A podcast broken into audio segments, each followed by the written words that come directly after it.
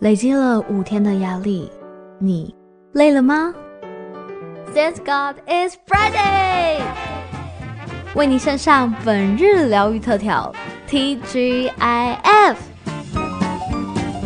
TGIF，欢迎收听。今天为大家准备的是幼教特调，线上邀请到的是来自于儿童理财教育书院的创办人暨执行长赵千雅千千老师。Hello，老师。Hello，主持人好，各位听众大家好。今天芊芊老师要在空中呢来解答一下，我从小到大哈都有一个通病啊，就是假崩就搬就搬呢，让我的亲戚好友哦全部都抓狂啊，想说你能不能赶快吃啊？这样子，每一次餐桌上最后一个剩下的一定是我哦，没错，这应该是蛮多爸妈很头痛的事情吧？是是，嗯哼哦，对于孩子吃饭饮食这件事啊，是家长们真的会头疼的哦，尤其是这种。种比较会偏食、会挑食的孩子们哦，那就是我本人啊。其实呢，今天要跟米娅还有各位听众分享的这本绘本是《斑斑爱汉堡》。爱汉堡，这跟挑食有什么关系啊？哦，因为故事中的斑斑喜欢吃汉堡，哦，但是他不爱吃蔬菜水果，哦，所以呢，妈妈呢就会跟斑斑说：“这样你就会变大汉堡哦。”啊，是的，但是他会变汉堡。没错，斑斑呢，他就想，但是我就不喜欢吃蔬菜水果啊，所以他就只爱吃汉堡。这个小男孩斑斑呢，他有一天真的变汉堡了啊，好可怕！是，但是他变汉堡的时候，他觉得他自己就是小男孩的样子嘛。嗯，可是呢，我们知道吃汉堡的时候那些肉啊，像是鸡肉、猪肉、牛肉，对不对？嗯，所以当他变汉堡的时候，这些动物们就开始追着斑斑啊，要吃它吗？是，然后呢，斑斑就会说救命啊！那肚子饿的小孩也追着斑斑，嗯。最后呢，是妈妈出现拯救了斑斑。哦，结果妈妈出现拯救斑斑的方式是什么呢？就是让他吃蔬菜水果。这么神奇吗？是的，所以斑斑呢，他恢复了小男孩的样子。从此之后，这个斑斑只吃蔬菜水果。啊，有点矫枉过正了。所以这本书很可爱哦，因为到最后呢，就妈妈又说啦：如果你只吃蔬菜水果，有一天你就会变成蔬菜水果。是，所以呢，其实要营养均衡呢、啊。太好笑了，没错，这本书真的蛮可爱的哦，嗯、就是还蛮推荐的。那其实爱挑食呢，有没有有没有突然觉得很像斑斑？对，我突然觉得我就是斑斑本人啊。还好我妈没有说要把我变成这个大汉堡或者是那个蔬菜水果来恐吓我。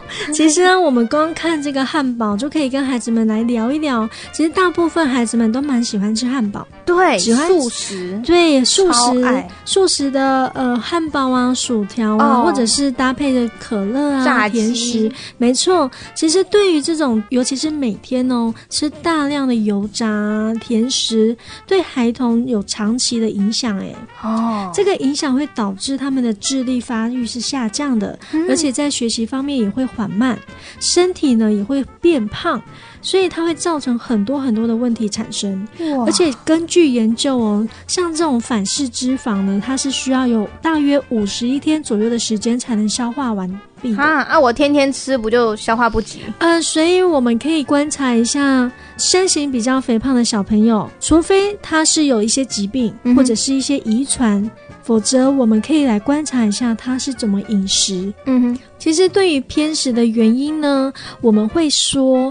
偏食呢，指的并不是单一的，而是一组食物群。哦，就是他比较喜欢吃肉，比较不喜欢吃叶子。嗯，对，吃草。没错，就是他比较不喜欢吃蔬菜或水果，他、嗯、但是他只吃肉类而已。哦哦。像这样一个小朋友，他为什么会有这个行为？有可能是因为大人很宠他，他想吃什么，大人就给他什么。嗯，或者是这样的孩子希望是得到关注的。嗯哼，所以呢，他觉得说，我、哦、爸爸妈妈都有发现呢，然后呢，他们会叫我吃什么，其实也是一种关注的模式嘛。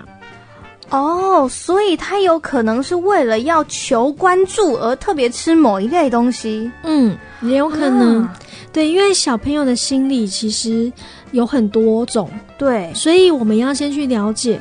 但因为我有遇过的小朋友，他有这种情况，嗯，有一些小朋友他会因为想要得到关注，所以他可能会有偏食吃某一类食物的情况。然后呢，父母会担心，然后希望怎么样去调整，那他也会感受到嘛。那他会觉得说，那好像也是一种爱的表现。哎，那像这种情况之下，嗯、我觉得可以反过来利用。哎，假设他不吃香菇好了，像米娅本人就不敢吃香菇，是。那你就可以在下次他吃香菇的时候大力赞扬他，哇，你好棒哦，你是英雄什么的，哇，这也太过了。好了，不行不行。不过我们却可以告诉孩子说，哎，很棒哦，米娅，我们呢、啊、愿意尝试新的食物哦。哦，然后那香菇的味道怎么样呢？哎，对，你看看，这就是老师跟我们一般人最不同的地方哦。你看，像是芊芊老师就会用一个引导式的去引导说，哎，觉得你很棒，先鼓励你，但是不会过度鼓励。像米娅我本人呢，在鼓励人就说，哇，你好棒哦，这个太浮夸了，太 over，太 over。好啦，爸妈要稍微注意一下这个尺度的拿捏。是是，嗯、然后呢，像为什么还会偏食的原因是父母本身的饮食习惯就会直接影响孩童了。哎，确实，因为如果假设爸妈不吃香菇好了。嗯可能餐桌上从来都没有出现过香菇，对，有可能，因为煮煮饭的是父母嘛，对，确实如此哦。对，然后或者是呢，饭前给太多的零食，导致正餐吃不下。哎，这个是非常多爸妈没有注意到的事情。嗯，因为我有发现很多爸爸妈妈，就是小朋友肚子饿的时候，他都会给他零食。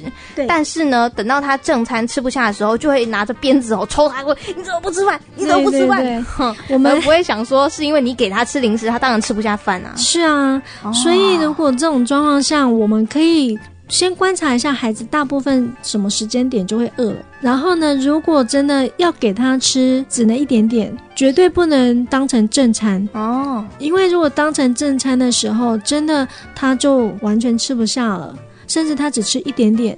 那我们其实会希望孩子呢，尽可能的不要浪费食物嘛。哦，光盘行动，没错。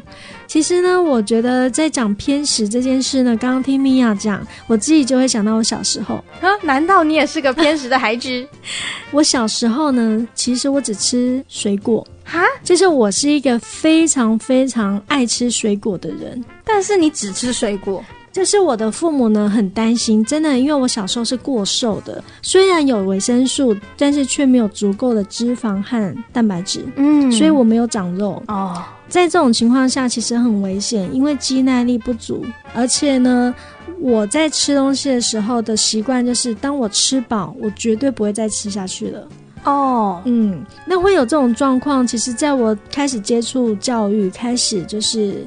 去了解自己之后，我就知道说，第一个是感觉统合的问题。感觉统合这个之前有提过嘛？对，嗯、感觉统合呢，它和智力是无关的哦，但是它和肢体精细动作是比较有关系的。嗯哼，其实感觉统合里面有一个叫做味觉。嗯哼，吃到某种食物的口味、口感，或者是视觉，黑色看起来有点恶心，就会导致我不想吃。哦，嗯、可能是你因为那个口感的原因，对或者是看到你觉得不喜欢。对，我以前呢，就是没有办法接受一样东西，就是粥。粥为什么很好吃呢？粥我会觉得那个口感很恶哦，嗯，格格的，格格的，就是稠稠的。对于稠稠的东西，我真的是没有办法接受。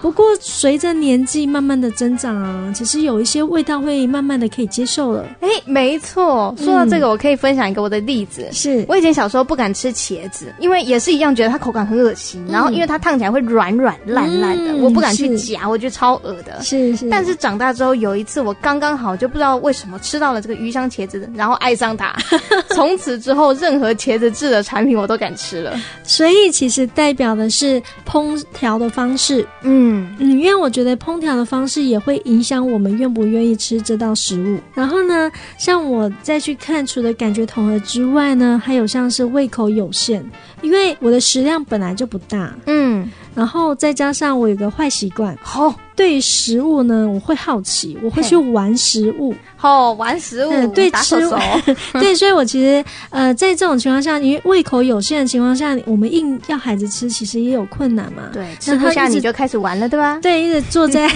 坐在那个餐桌上，然后呢看着食物，然后开始玩起来。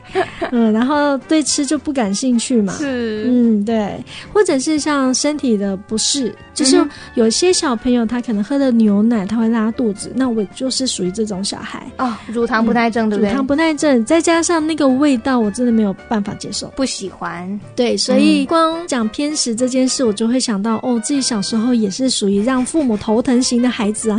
我也好有同感哦，我至今都还是一个偏食挑食的人。是是是，不过我觉得在这种情况下，嗯，我们毕竟也不会到完全的蔬菜不吃或完全的肉不吃嘛。嗯嗯，所以其实只要我们的孩子啊，他如果偏食是他什么类型他不要，那我们慢慢的增加一点点在料理当中，尽量做到是营养均衡的情况。其实也可以用替代品嘛。对，他可以用替代的方式。嗯哼，以上讲的这些呢是比较常见的原因。嗯、那我们会有哪一些做法呢？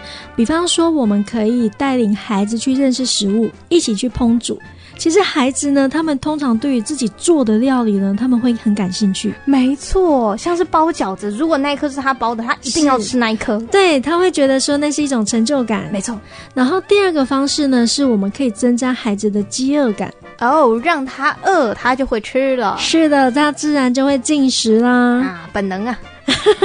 是的，就比方说零食，我们就先不给他吃。对，少吃点零食。是的。我们一定要让孩子养成吃正餐的习惯。嗯嗯，然后第三个是呢，如果孩子的身体有反应的话，我们可以用一些替代方式。就像你刚刚说的那个牛奶，你不喜欢，对，那我可以喝豆浆啊，对，一样有蛋白质，嗯，没错，我不一定一定要是喝牛奶嘛，对，可以用其他的替代的东西，是。其他他可以接受的替代物，没错，哦，是的，在这边呢，我分享一个我教学过的例子，嗯哼，这个小朋友呢，其实偏食的一个原因是引起父母注意。哦，因为他有一个妹妹。啊，想要争宠就对，对，没错。其实我觉得这个孩子呢，花了蛮多的时间在调整的。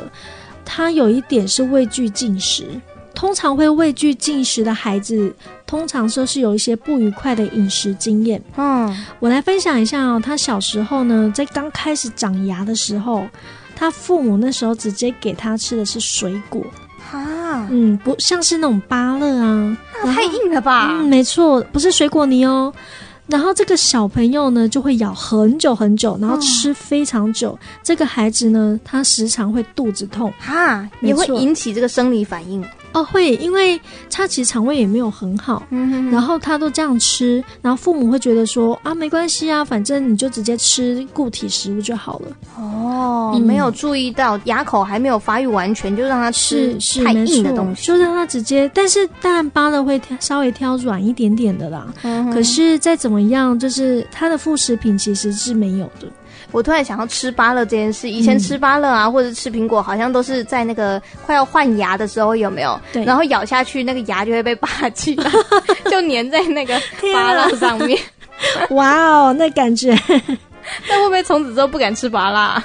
我觉得有点阴影吧，太可怕了。是不是？可是因为这个孩子呢，因为那时候还没有接触他们嘛，嗯，然后现在呢就会知道说，哦，这个小孩他有心理的阴影在。哦，对啊，嗯，所以呢，他对于吃东西他其实是比较抗拒的。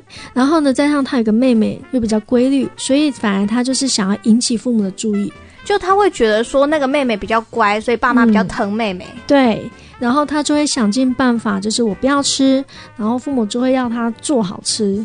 哦，关注度就会跑到自己身上来了。对，虽然是不好的关注，是没错。嗯哼，对，所以呢，像后来呢，就是带领着这个孩子，我们会去说，哎，今天吃什么？我其实有段时间我会陪着他，就是我们一起吃。你陪他吃哦？对，我陪着他，因为其实他的饮食的经验其实都没有很好。针对这种情况呢，我们最后总结了几点方式。嗯，第一个是变换饮食。就是我们要适当的接纳小朋友短暂的偏食行为，毕竟我们可以思考，我们自己多少都会有一些不爱的食物嘛。没错，嗯，然后所以呢，父母不要强迫，渐进的让孩子去尝试新的食物。如果我们越逼他要吃，某种程度，小朋友只会越反感。当我们没有强迫的方式，孩子他愿意他自己主动想要去尝试新的食物，这都是好事。没错。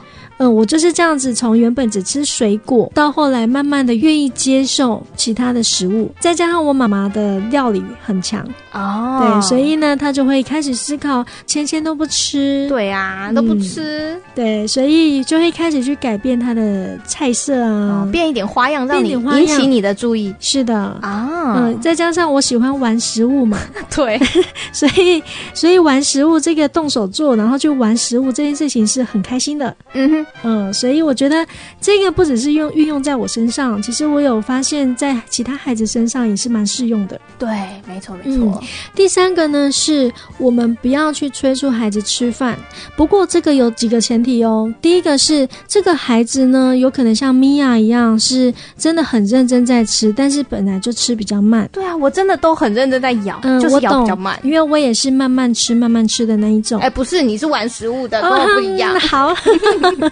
有一边玩食物一边吃这样。嗯，对，因为我喜欢品尝，是，嗯，所以对于那种味道，我当然会想要去更了解嘛。嗯哼，但是呢，有另外一种呢，我们小朋友如果一边是看电视一边吃，那我们反而是要稍微催促一下。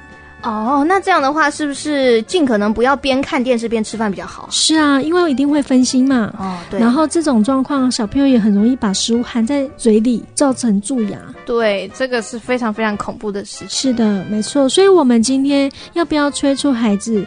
我们首先要先看这个孩子他平常在吃东西，他的速度是怎么样的？没错，而且要先厘清他为什么吃这么慢的原因呐、啊。没错，对症下药。是，嗯哼。那么今天在空中非常感谢来自于儿童理财教育书院的创办人暨执行长赵千雅芊芊老师跟大家分享哦，关于小朋友吃饭吃很慢，有可能是什么样的原因，又该怎么做？非常感谢老师，谢谢主持人，谢谢大家，我们下个月见，拜拜，拜拜。